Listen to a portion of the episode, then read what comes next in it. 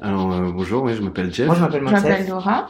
L'histoire que, que je vais te histoire raconter. Alors, incroyable. mon histoire, euh, moi, elle commence Mon à histoire, en fait, pour la raconter, il va falloir remonter un petit peu en arrière. 6 ans, et deux, en 2014. 2019. 2015. Il y a eu un, un instant précis qui, qui a bouleversé euh, énormément de choses. Changé toute ma vie en fait. C'était un tournant dans ma vie qui a un peu tout chamboulé. Et en fait, bah, je suis là pour vous raconter ma life. Retour à l'instant T, c'est le podcast qui met en lumière vos propres histoires, celles qui entrent dans vos vies un instant et bouleversent tout sur leur passage.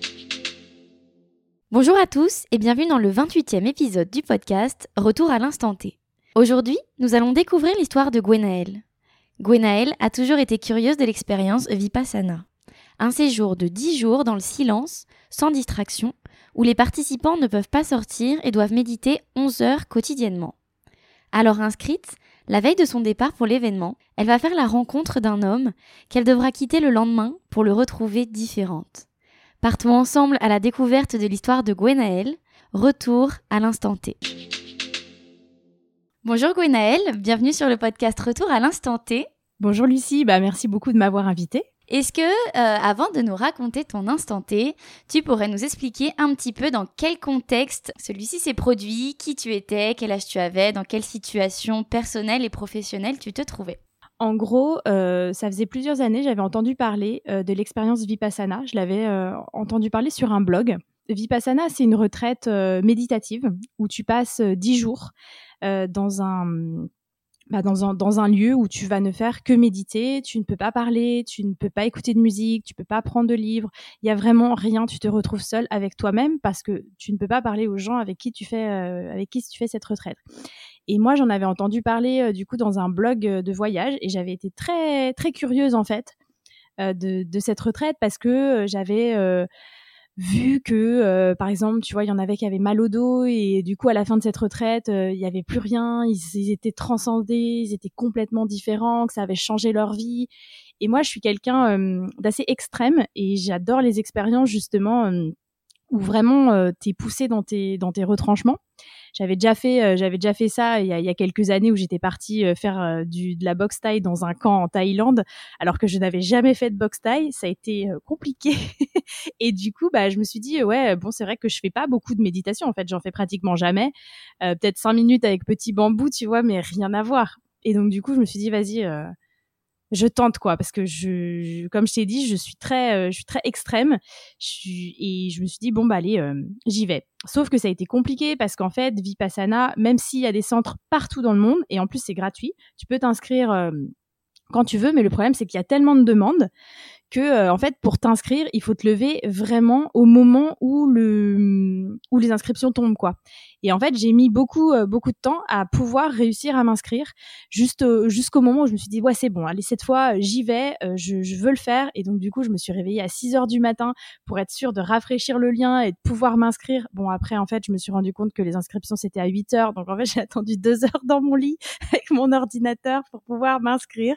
Et finalement du coup j'ai réussi à m'inscrire pour bah, la retraite de juin qui se trouvait près de Barcelone Et toi, dans ta vie, ça allait bien? Enfin, qu'est-ce qui te challengeait là-dedans? Parce que j'ai compris que tu étais extrême, mais est-ce que tu te disais qu'il y avait des mots euh, physiques ou euh, mentaux qu'il fallait que tu règles? Tu allais à la recherche de toi-même? Qu'est-ce que c'était? Ouais, je pense que c'est vraiment une recherche de soi aussi. Et puis je suis, euh, moi, je suis quelqu'un qui a des problèmes de, troubles alimentaires, et je me suis dit, c'est peut-être une une solution en fait. Je me suis dit peut-être que bah c'est ça va ça va me permettre de justement de régler ces trucs là et d'aller euh, chercher peut-être des réponses en moi. Et, euh, et voilà en fait, je me suis euh, je me suis dit ça. Mais c'est aussi euh, le fait de, de, de connaître ça. J'avais besoin de, de savoir exactement ce qui s'y passait quoi je suis euh, c'est bon je, suis prise entre guillemets parce qu'il n'y a pas de sélection en soi mais euh, tu vois c'est euh, faut quand même se lever tôt et, et, vraiment s'inscrire dès que dès que ça sort quoi. Donc c'est bon je, sais- que je vais partir. Je me dis waouh là par contre du coup tu tu recules pas quoi parce que les places entre guillemets sont tellement chères. Donc et voilà et en fait ce qui s'est passé c'est que bah comme je t'ai dit le jour le jour en fait d'avant avant d'y aller, j'ai mon premier date justement avec euh, avec mon chéri qui est qui est maintenant mon chéri quoi. Donc c'était assez drôle parce que du coup je suis allée à ce date et puis bah je lui dis bah par contre je vais pas pouvoir te parler pendant dix jours. Mais le feeling était bien passé. Ouais, le feeling est super bien passé et il est, il m'a attendu et, voilà. Enfin, j'en parlerai après, euh, après. Mais hum, donc voilà, je je pars pour euh, pour Barcelone. D'ailleurs, c'était assez drôle parce que c'est vraiment dans un coin, euh, c'est dans un coin paumé, quoi. Donc euh, pour pour y aller, c'est un peu compliqué. On m'avait dit qu'il y avait une navette qui pouvait venir me chercher, mais je me suis gourée d'endroits. Enfin, j'ai attendu deux heures sur le bord de la route qu'on vienne vienne me chercher. Mais j'étais curieusement, j'étais euh, j'étais plutôt de bonne humeur. J'étais pas parce que je, ouais, j'étais de bonne humeur et donc du coup la navette est finalement venue me me chercher et là je suis rentrée, je suis arrivée dans le centre et c'est assez drôle parce que du coup, tu arrives et pour l'instant, bah, on n'est pas encore dans le silence. Donc, tu peux parler aux gens, les gens t'accueillent. Donc, tu arrives, tu remets ton téléphone, tu remets toutes tes affaires. Tu dois inscrire euh, ton nom, ton prénom, ton machin. Et, en fait, tu arrives. Et là, en fait, ce qui est cool, c'est que toutes les, les, femmes qui ont fait l'expérience avec moi, parce qu'en fait, on est séparés. Il y a le clan des hommes et le clan, euh, le clan des femmes. Et donc, du coup, toutes les femmes, en fait, qui sont, qui sont arrivées en même temps que moi, à ce moment-là, on est là, on se parle, on discute. Enfin, tu vois, c'est un peu une ambiance euh, colo, tu vois. On est là, ah ouais, c'est cool, tu viens d'où, machin. Jusqu'au moment, à 19h, je crois, le gong retentit. Et il y, a, euh, bah, y a un discours qui nous explique, voilà, pourquoi on est là, ce qu'on va faire. Et à partir du moment où le gong retentit, plus un mot. Et alors, le premier soir, bah écoute, j'ai envie de te dire, euh, ça s'est plutôt bien passé, tu vois, parce que je suis encore dans l'euphorie, euh, dans l'euphorie du truc. On va se coucher, et là, réveil à 4 heures du matin, au saut du gong. Et c'est assez drôle parce que du coup, on est toutes dans la même chambre pratiquement. Et euh, bah, du coup, on se réveille et puis on se regarde, mais on peut pas se dire Ah, alors, t'as bien dormi Comment ça se passe? Pas un mot. Et donc, enfin, à 4 heures du matin, je te cache pas que ça pique. ça pique de se lever et là, euh, tu vas pour ta première méditation. Et quand tu n'as pas l'habitude de méditer ou quand tu médites 5, 10, 15 minutes, euh, bah, deux heures d'un coup, c'est tu les sens tu les sens bien passer quoi. Tu es encore un peu endormi. Mais écoute, euh, voilà, je n'ai pas souvenir que c'était plus dur que ça, en tout cas, cette, cette première méditation. Et ensuite, du coup, tu vas pour le petit déjeuner qui est à 6 heures, euh, à 6 heures du matin. Et ensuite, tu as une petite pause pour, euh, pour aller te promener. Euh, parce que tu peux, tu peux quand même sortir, mais en, restant dans le, dans le centre, tu peux, tu peux te promener.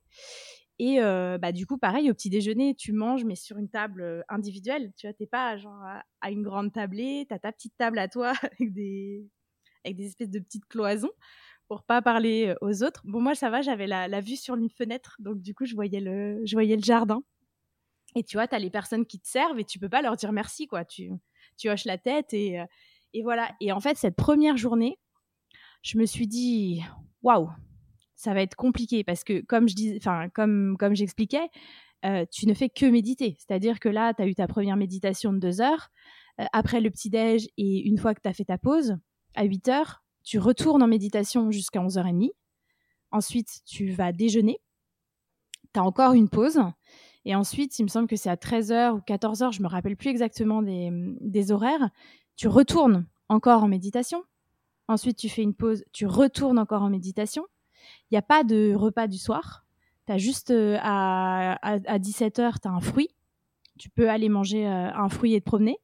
Ensuite, tu reviens euh, pour la méditation et tu as, un espèce de cours justement sur la vie de, Bouddha où là c'est un peu euh, genre euh, c'est la fête quoi parce que du coup t'écoutes t'as des, des oreillettes et t'écoutes parce que en fait tu veux vu que moi j'étais en Espagne j'ai fait le bah, ça me dérange si tu veux le les méditations elles sont guidées. Donc tu les as en, en, anglais et tu les as en espagnol moi, euh, de toute façon, je parle les deux langues, donc ça me dérangeait pas. Mais par contre, les cours que tu as, ils sont censés être euh, dans ta langue maternelle.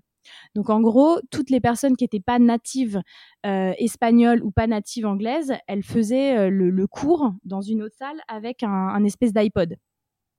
Et donc du coup, tu es là, waouh, c'est vraiment le, le moment de ta journée où il se passe un truc, quoi. T'écoutes, écoutes un cours et ensuite, après, tu retournes pour la dernière méditation euh, qui se termine vers, euh, vers 21h, un truc comme ça, et après, tu vas te coucher. Mais du coup, toutes les méditations, tu as quand même de quelqu'un qui te guide. En fait, oui, tu as, le guide euh, indien qui te, qui te parle, en fait, qui parle en anglais. Et tu as aussi une prof qui est là, et qui, euh, qui, te, qui te parle, en fait, qui est là un peu pour, pour superviser le truc. Mais il y a pas mal de moments de, de silence, en fait. C'est-à-dire qu'il t'explique, parce qu'en fait, Vipassana, euh, c'est une technique. Donc en gros, le, but de, de, de, ce, de cette retraite, c'est de t'apprendre la technique Vipassana, la technique méditative. Donc en gros, les trois premiers jours, tu apprends euh, une technique qui n'est pas encore Vipassana, mais en gros, tu ne te concentres que sur un point dans ton corps, c'est-à-dire le point qui est juste en dessous de ton nez, et tu dois sentir toutes les sensations qui se, qui se trouvent en dessous, de, en dessous de ton nez. Et donc, bah, passer trois jours à ne te concentrer que sur ça, c'est, c'est dur, c'est extrêmement dur euh, mentalement, mais c'est aussi dur euh, physiquement parce que au final tu restes en tailleur euh, pratiquement toute la journée. 11 heures euh, 11 heures sur sur 24 heures c'est beaucoup. Après tu peux aussi il y y a des moments où tu peux méditer dans ta chambre. Après je te cache pas que j'ai un peu triché et au lieu de méditer je dormais. Mais bon je crois que je ne suis pas la seule à avoir fait ça donc euh, ouais physiquement ça moi, je, je crois vraiment au bout du, du troisième jour moi je, je suis en je suis perdue quoi. Je suis je, suis très très mal. Enfin je me dis c'est pas possible. Enfin qu'est-ce que je fais là? Je je souffre. Je suis en souffrance euh, psychologique et, et, physique parce que ouais je suis comme un lion en cage. Je suis quelqu'un euh, plutôt euh, extraverti et le fait de pas avoir de contact avec qui que ce soit de pas pouvoir parler parce que c'est ça en fait qui est le plus dur pour moi moi au final de pas avoir mon téléphone euh, ça me dérange pas plus que ça et c'est marrant parce que des fois je suis dans mon lit et je suis là euh, j'essaie de, de, de, tout penser en espagnol. Et je me dis, ah, ce mot, ah, je sais, je sais plus comment on dit ce mot. Ah, mais si j'avais mon téléphone, je pourrais regarder sur Reverso et savoir comment on dit ce mot. Enfin, il y a tellement de trucs qui te passent par la tête. Enfin, moi, je me suis, euh, des fois, je me suis dit, j'étais en train de manger et, et, et je me suis dit, mais t'imagines là, tu t'étouffes avec ton grain de riz. C'est comme ça que tu veux finir. Enfin mais vraiment ton cerveau il part complètement en live tu vois. J'étais là mais non mais c'est pas possible je veux pas rester là je je peux pas je vais jamais tenir dix jours tu vois. Enfin c'est pour moi c'était impossible. Et euh, par contre ce qui est bien c'est que tu as quand même le droit d'aller poser des questions à la à la prof donc euh, moi je me souviens être allée lui poser la question je dis mais je comprends pas j'arrive pas enfin c'est parce que vraiment le principe de la méditation c'est de ne penser à rien et euh, bah moi je lui dis, je dis, je, j'arrive pas, j'arrive pas à penser à rien, c'est impossible. Il y a toujours une pensée qui revient et, et je lui dis, bah je, je crois que j'arrive pas à, à, faire. Et là elle me regarde, elle rigole, elle dit, bah oui, c'est, enfin, c'est normal. Enfin, t'es pas, t'es pas la seule. Et elle me fait, elle me dit en fait, tes, pensées c'est un peu comme un cheval sauvage et tu dois, tu dois le dresser quoi. Et je dis ah oui d'accord. Et en fait l'idée c'est ça, c'est qu'à chaque fois que tu as une pensée qui vient c'est ok. Et comment je la fais euh, comment je la fais partir finalement? Et euh, non la prof est très euh, est très très cool. Elle, répond vraiment à, toutes tes questions. Tu peux solliciter des entretiens avec elle et, voilà comme je disais c'est vrai que les trois premiers jours j'en ai mais j'en ai bavé j'en ai bavé je, me disais mais c'est pas possible puis j'avais mal au dos enfin tu vois le fait d'être en tailleur toute la journée bon du coup j'ai réussi à avoir un espèce de de chaise mais sans pattes, tu sais, comme ça, tu as un dos.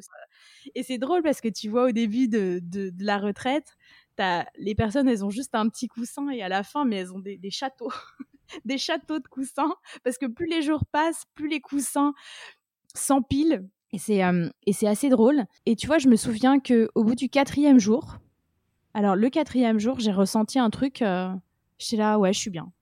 Je suis à ma place. Tu vois, le jour, le, la journée est passée. Euh, bah c'est comme il faut quoi. Je je me suis sentie bien. T'appréciais chaque méditation les unes après les autres? J'ai j'ai apprécié et euh, surtout tu sais quand tu vas te te promener, bah tu sens mais chaque euh, chaque sensation sur ton corps, tu vois, le vent, les, les fleurs, les abeilles qui qui bourdonnent, tu vois, et t'as l'impression d'être dans un truc un peu euh, un peu comme dans la quatrième dimension quoi, parce que tu ressens vraiment tout parce que de toute façon, t'as plus que ça à faire. Tu ne peux plus que te concentrer sur l'instant présent. Il pourrait se passer, enfin, euh, la fin du monde que tu le saurais même pas. C'est, enfin, parce que t'es complètement, euh, t'as aucune nouvelle de, de, qui que ce soit. Tu sais pas ce qui se passe. Et je le dis souvent en fait à, à des personnes qui me demandent curieusement. Alors, on n'est pas emprisonné, mais d'une certaine manière, on l'est parce que tu vois, on peut pas sortir du lieu. Et, et dans justement cette emprisonnement un peu volontaire, bah, je me suis sentie hyper libre. Parce que du coup, j'étais libre de. J'avais pas de téléphone, je ne devais de compte à personne, j'avais pas de travail à rendre, j'avais pas de poste à faire sur les réseaux sociaux.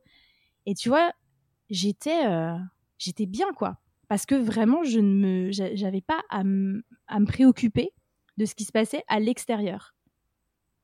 Et c'était. Euh, bah, c'était assez cool, quoi. C'était vraiment cool.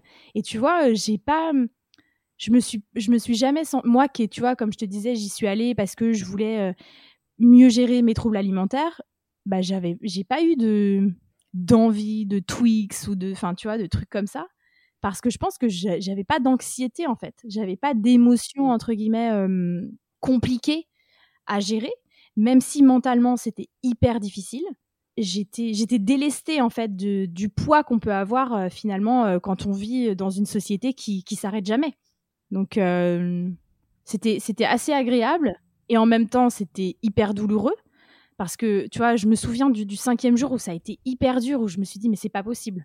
Euh, je, vais partir. Parce que je bah je, je, pétais un plomb tu vois. Enfin es comme un lion en cage. Tu t'as rien. Tu, tu, tu, peux rien faire.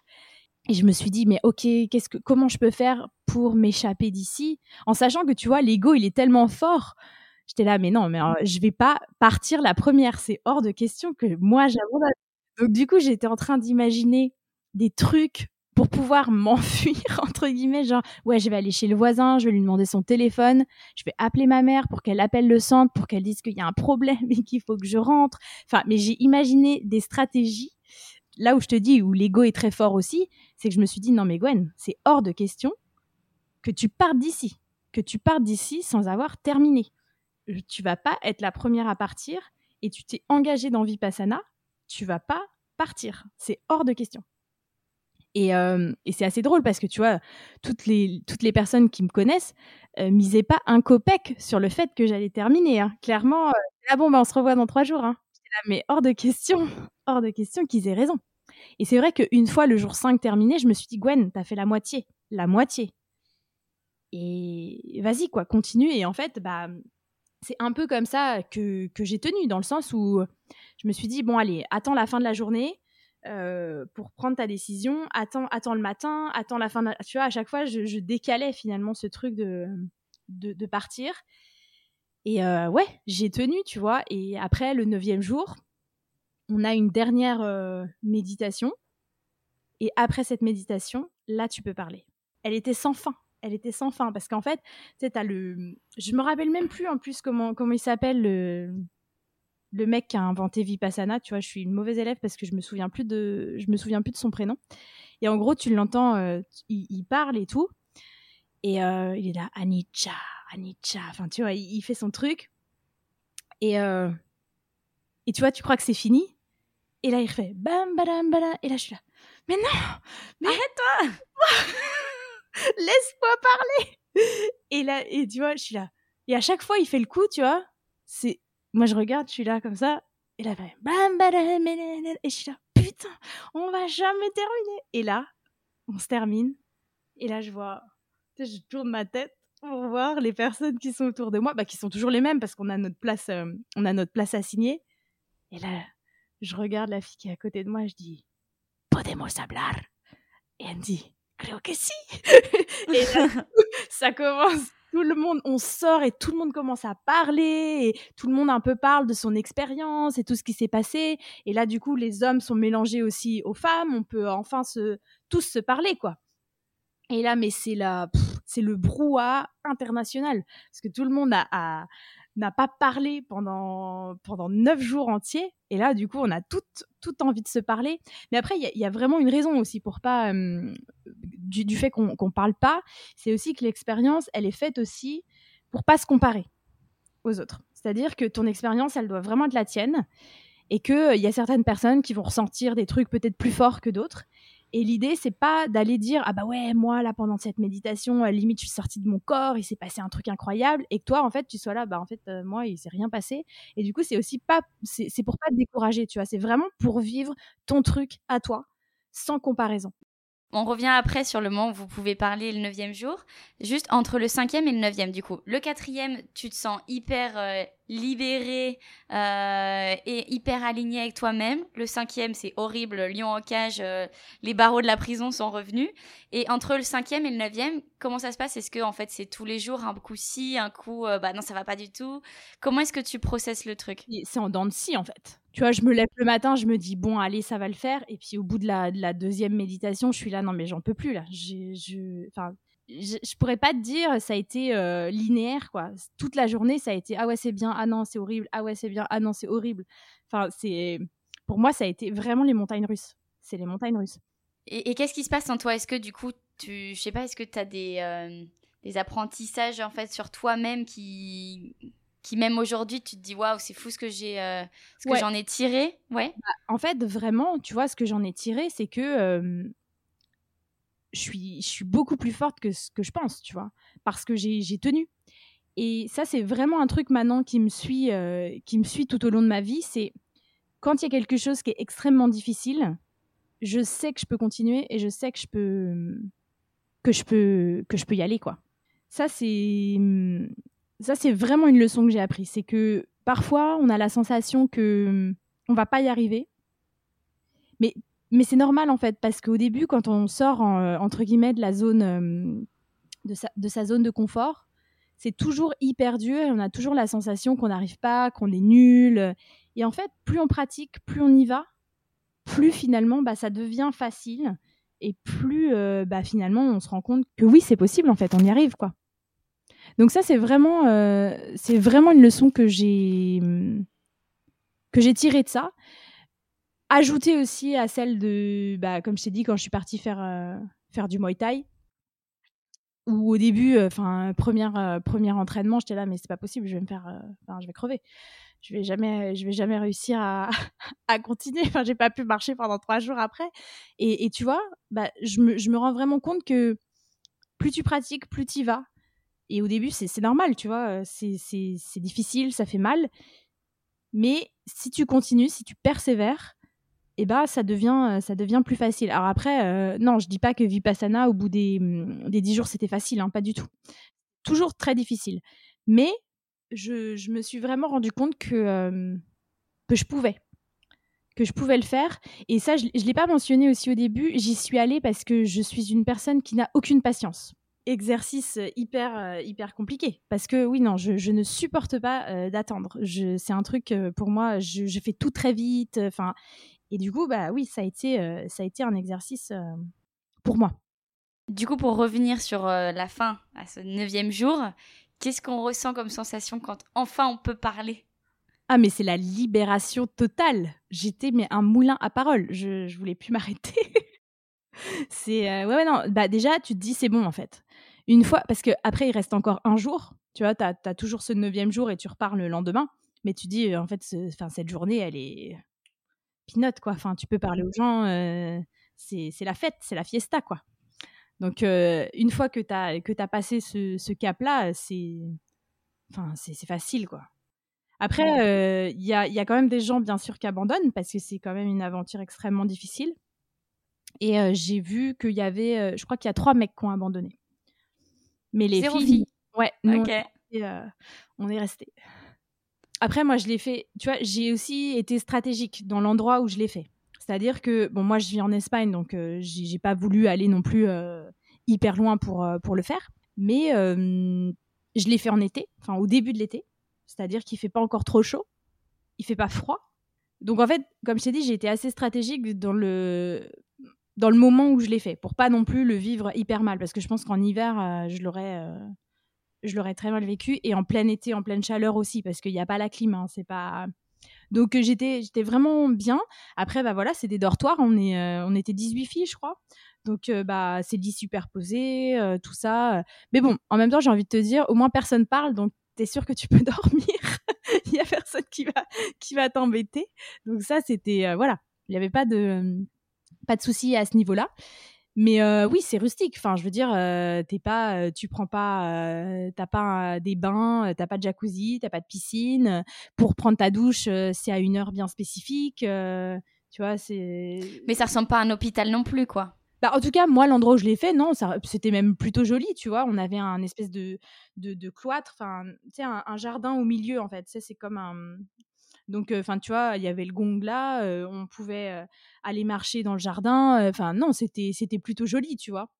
Mais euh, c'était, c'était drôle parce que, tu vois, au moment où, euh, où on se met à parler, parce qu'il y avait, il y avait déjà des personnes qui l'avaient déjà fait. Tu vois, s'il y en avait, il y en avait une, c'était sa, sa deuxième, euh, il y en a une, c'était sa quatrième fois, un truc comme ça. Et je lui ai demandé, euh, ouais, bah, du coup, toi, ça va, ça devait. euh, fait, non, mais c'était un enfer. C'était un enfer, même au bout de ta quatrième fois, euh, c'est l'enfer. Il y, avait une dame, je m'en souviens, c'était une, bah, je pense que c'était la plus ancienne. Je la regardais, je me dis, mais on dirait Tati Daniel, quoi. Franchement, elle a l'air hyper aigrie et tout. Mais elle, elle était comme chez elle. hein. Elle se faisait les ongles, elle s'est fait sa couleur de cheveux et tout. Je me dis, mais qu'est-ce qu'elle fait là elle, elle, était comme à la maison. hein. Euh, elle avait pas de livre ni rien, mais euh, bon, euh, petit vernis, euh, sa petite couleur de cheveux. Je me dis, mais elle est incroyable.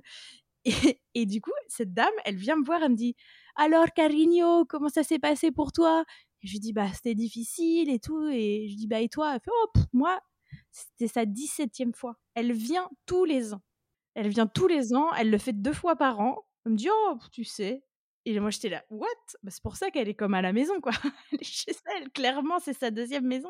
Je me dis, waouh Elle fait ça, mais tous les ans. Enfin, moi, là, euh, pour l'instant, je suis pas prête encore à recommencer. Hein. Et justement, pourquoi est-ce qu'à ton avis, euh, on y revient? C'est une bonne question. Je pense que cha- chacun, finalement, a, sa, a ses raisons. Elle, je pense qu'elle est vraiment là-dedans, dans la méditation, et, ça lui fait sûrement du bien. Euh, après, je pense que tu as des personnes aussi qui pratiquent la méditation euh, tous les jours et qui sont, euh, qui sont à fond, qui sont à fond là-dedans et du coup qui vont. Il y en a aussi, je pense, qui sont très curieux et, et qui y vont bah, justement comme moi un peu pour, pour la première fois. On y revient peut-être aussi euh, parce que euh, il y a certaines périodes de nos vies où on n'est pas forcément bien et on a besoin euh, bah, de peut-être de tout couper et de faire et de refaire vipassana parce que on est peut-être dans un mal-être ou mais en fait y a, tu vois il y a, jamais une seule raison. Il y en a qui y vont parce qu'ils sont pas bien il y en a qui y vont parce qu'ils sont bien. Il y a plein de raisons je pense. Mais après je pense que faut pas non plus faire trop de plans sur la comète en s'attendant à ce que ça va régler à ce que ça règle tous les problèmes de nos vies parce que finalement euh, moi, même si l'expérience, euh, je la regrette pas du tout et que je suis hyper contente de l'avoir fait, j'ai pas la sensation d'être euh, hyper changée, tu vois. J'ai pas eu ce truc transcendant qui a fait que ma vie a été complètement bouleversée.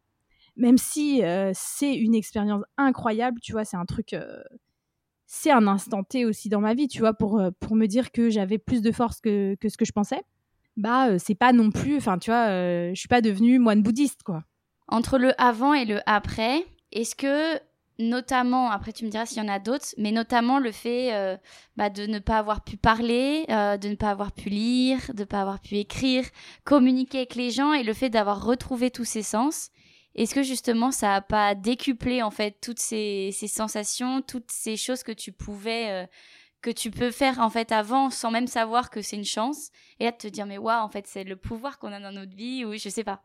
Ouais, c'est en fait surtout quand t'es euh, quand t'es dedans. En fait, je sais pas si, enfin, il y avait quand j'étais plus jeune, il y avait une série qui s'appelait The Sentinel et c'était un mec qui euh, qui du coup qui, qui avait les sens super développés et en fait j'avais la sensation un peu d'être ça, tu vois, pendant pendant Vipassana parce que tu ne peux, tu, tu ne fais attention que ce qui est autour de toi. T'as pas t'as pas d'autre, il y a rien d'autre. Donc en fait forcément tu vis le moment présent beaucoup plus intensément que tu, tu le fais euh, quand tu es euh, chez toi, euh, quand tu es dans ton appart, quand tu vas en ville. Tu ne fais pas attention finalement à, tout, à tout ce qui se passe autour. Et après, effectivement, quand tu sors et quand tu vois un peu tout le brouhaha de la ville, parce que après, tu vois, moi je suis, je suis fallait que je rentre à. Enfin, je suis passée par Barcelone, par la gare. Y a, c'est un brouhaha euh, incroyable. Et t'es là, waouh là là, est-ce que je suis prête à revoir le monde? Parce que finalement, tu es quand même aussi dans un cocon. Donc euh, oui, il y a quand même une grosse... euh, Il y a une nuance, tu vois. Enfin, il y a... C'est assez bouleversant finalement quand tu, quand tu sors. Et est-ce que tu dirais que ça a changé des choses en toi? Est-ce que tu as changé un petit peu de rythme de vie ou mis de nouvelles habitudes euh, dans ta routine? Je pense que euh, à sortir, oui, j'ai- essayé justement de, continuer la méditation, d'être moins... euh, exigeante entre guillemets avec moi-même, d'être moins dans ce truc de faut que je le fasse tout de suite. Mais après, la vie reprend son cours et ça a un petit peu recouvert finalement l'apprentissage aussi que j'ai eu de, de Vipassana. Alors après, j'y repense, tu vois. Et des parce que c'est c'est une expérience aussi de lâcher prise et bah, c'est quelque chose qui est pour moi qui est hyper compliqué. Et, et ouais, des fois j'y pense quand je sens que je suis vraiment vraiment en contrôle, tu vois, en me disant non mais calme, reviens, reviens à Vipassana, reviens à, tes, à tes sens. Parce qu'en fait, c'est, ce, qui est, ce qui est hyper euh, intéressant en fait dans ce qu'ils expliquent, c'est que euh, chaque, euh, chaque émotion, finalement, que tu ressens, eh bien, elle a une, une c'est, aussi lié à une sensation physique et vice-versa. C'est-à-dire que chaque sensation physique te déclenche une émotion et chaque émotion te déclenche une sensation physique. Et c'est apprendre justement à essayer de, bah de, de t'écouter, d'écouter ton corps en fait. Et c'est, ouais, faut, faut, faut revenir là-dedans en fait. Reviens dans, ton corps.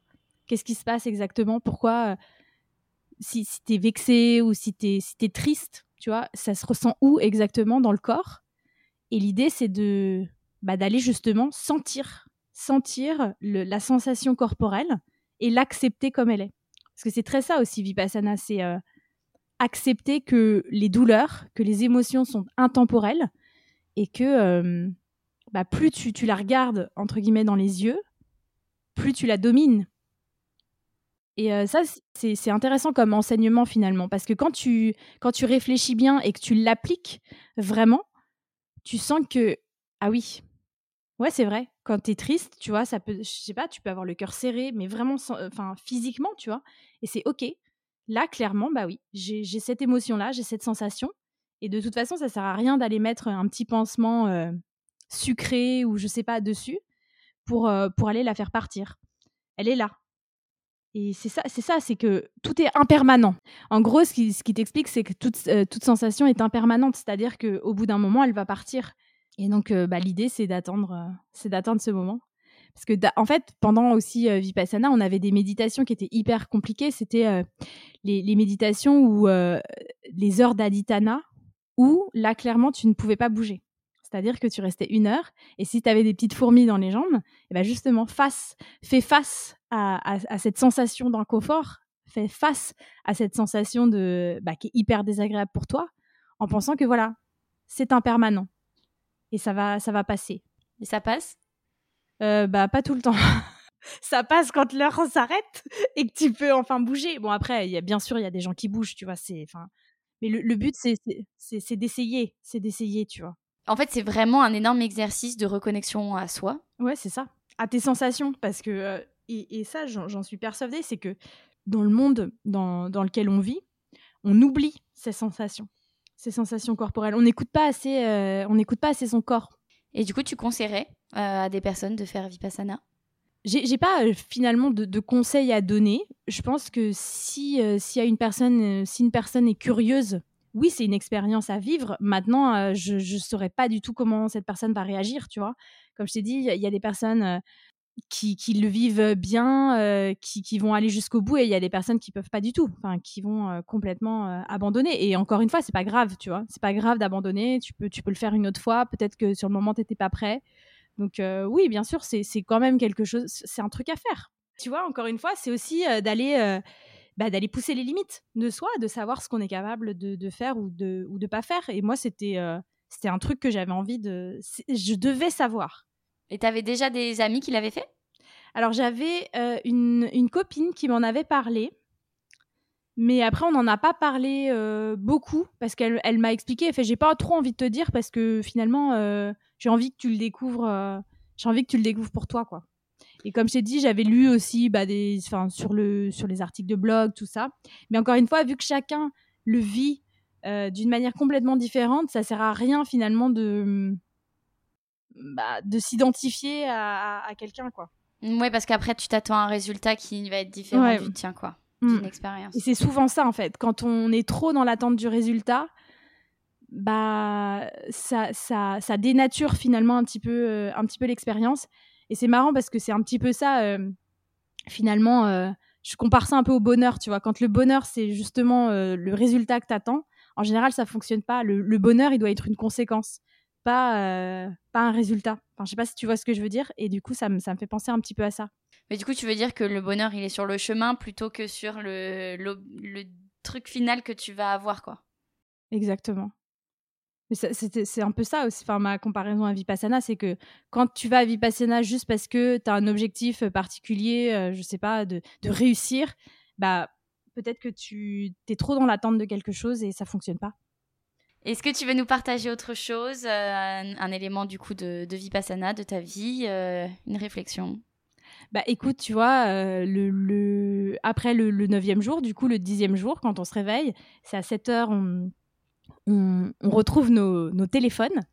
Et du coup, euh, bah, j'avais, plein de notifications. Et à 8 heures, j'ai mon, bah, mon copain maintenant qui m'envoie un petit message en me disant Oui, j'ai vu sur Internet que ça se terminait à 8 heures. Du coup, j'ai mis mon réveil pour t'envoyer un message.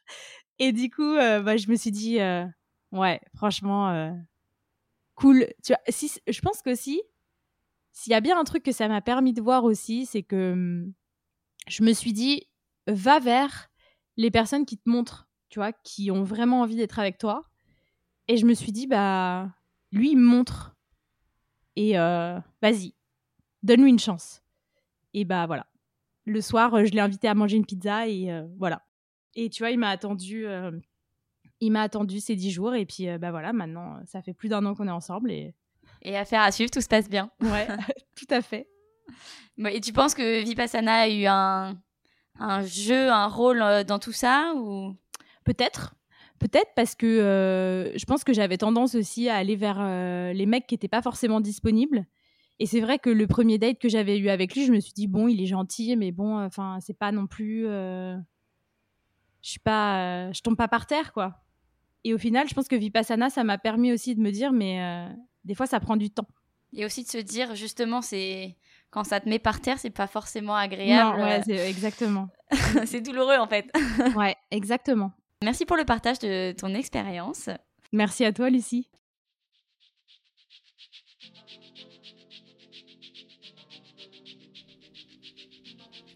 Merci à vous d'avoir écouté cet épisode de Retour à l'instant T et merci à Gwenaël pour le partage de son histoire. Si cet épisode vous a plu, abonnez-vous au podcast et laissez-lui 5 étoiles sur votre plateforme préférée. Si vous avez une histoire surprenante à raconter, n'hésitez pas à me contacter par mail pour que l'on enregistre un podcast ensemble. Retrouvez le podcast sur Instagram au nom de Instant T Podcast et à bientôt pour le prochain épisode.